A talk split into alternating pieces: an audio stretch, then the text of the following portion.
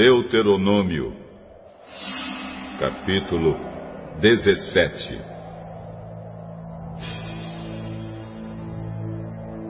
Não ofereçam em sacrifício ao Senhor, nosso Deus, um touro ou uma ovelha que tenha defeitos. Deus detesta isso.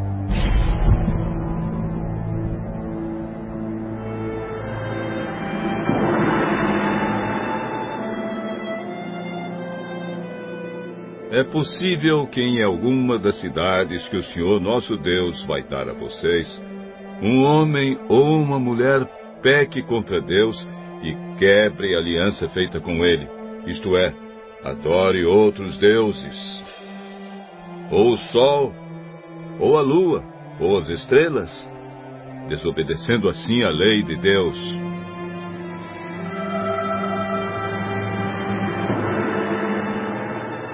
Se souberem que alguém está fazendo isso, examinem o caso com todo cuidado. Se ficar provado que de fato foi cometido um pecado tão grave no meio do povo de Israel, levem a pessoa culpada, seja homem ou mulher, para fora da cidade e a matem a pedradas.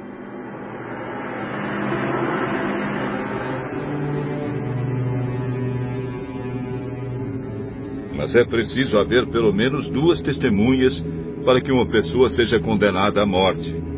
Ninguém pode ser morto se houver somente uma testemunha. As testemunhas serão as primeiras a jogarem pedras no condenado. Depois todos os outros devem atirar pedras também. Matem essa pessoa e assim tirarão o mal do meio do povo. Pode acontecer que numa cidade apareça um caso tão difícil que o juiz do lugar não possa resolvê-lo. Pode ser um caso de assassinato, ou questão de propriedade, ou caso de violência, ou outra questão qualquer. Quando isso acontecer, vão até o lugar escolhido por Deus, o Senhor, para nele ser adorado, e apresentem o caso aos sacerdotes, levitas e ao juiz que estiver resolvendo as questões naquele tempo. Eles julgarão o caso e darão a sua decisão.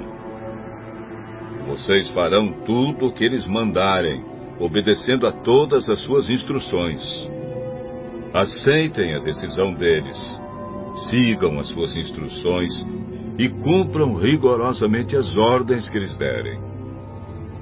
Mas se houver alguém tão orgulhoso que não queira obedecer à decisão do sacerdote ou do juiz, esse alguém será morto, e assim vocês tirarão o mal do meio do povo de Israel. Quando souberem do que aconteceu, todos ficarão com medo, e ninguém mais fará a mesma coisa.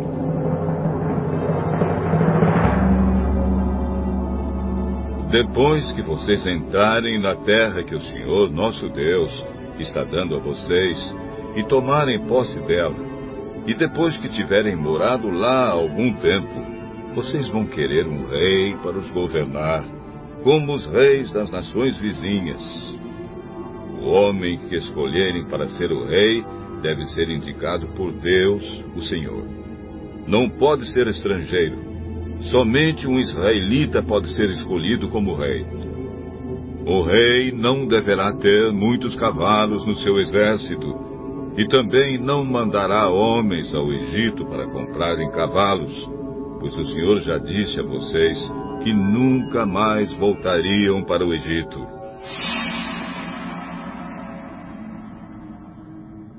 O rei não deverá ter muitas mulheres, pois isso o levaria a abandonar a Deus. E também não ajuntará para si muita prata e ouro.